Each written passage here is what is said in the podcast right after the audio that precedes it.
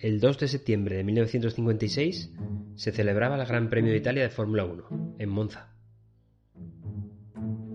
En aquella época el glamour de las carreras era un poco menos lujoso que en la actualidad. La grasa, el ruido, la falta de medidas de seguridad era una tónica que no sorprendía a nadie.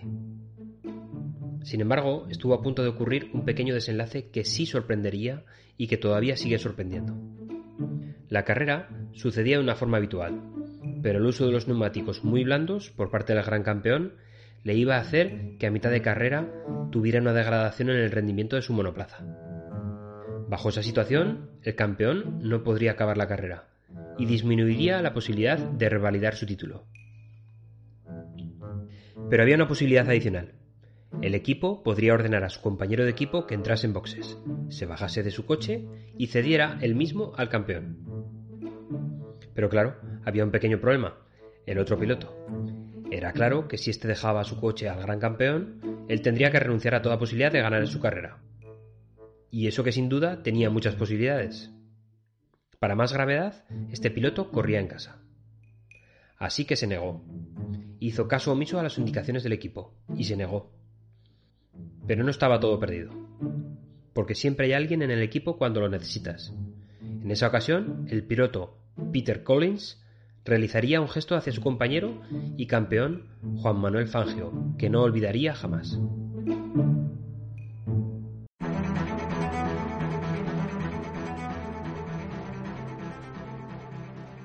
En las presentaciones como en las carreras interesa tener un equipo, pero un equipo comprometido con el objetivo final de la presentación.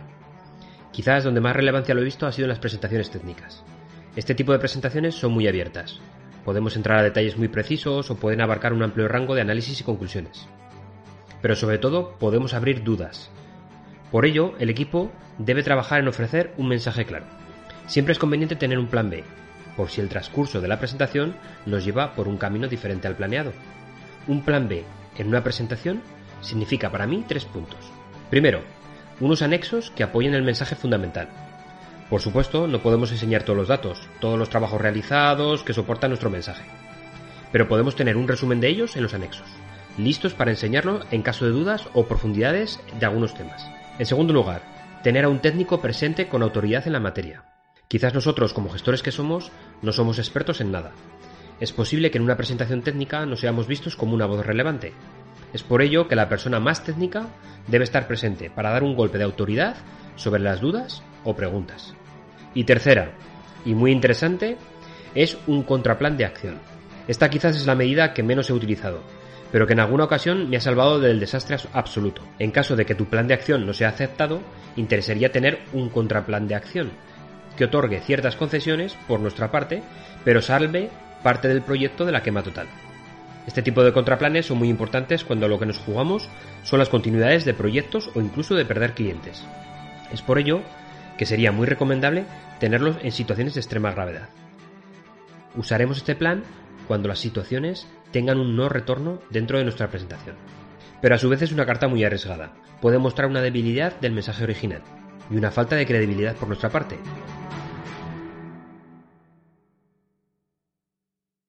Lo que ocurrió en ese gran premio lo describe perfectamente Fangio en sus declaraciones posteriores. Cuando Colin se detuvo en boxes, supo lo que me sucedía, y me dio su coche espontáneamente, delante de Sculati, que estaba a mi lado. Sin que nadie se lo indicara, al verme parado ahí, salió de su coche y me lo ofreció para que yo lo llevara hasta el final. De la angustia pasé a una emoción tan grande que lo abracé, lo besé y me metí en el coche. Tras la carrera, Peter Collins declaró Yo no podía ganar la carrera, estaba prácticamente seguro de que eso era imposible. Fangio, por otra parte, necesitaba solo un punto para ganar el campeonato mundial, así que le di mi coche. Lo importante después de todo es que fuera un hombre de mi equipo el que ganara el título. Y no sirvió para mucho porque Fangio no sumó en ese campeonato, pero la suma global al equipo no podrá cuantificarse, ni mejorarse en la vida.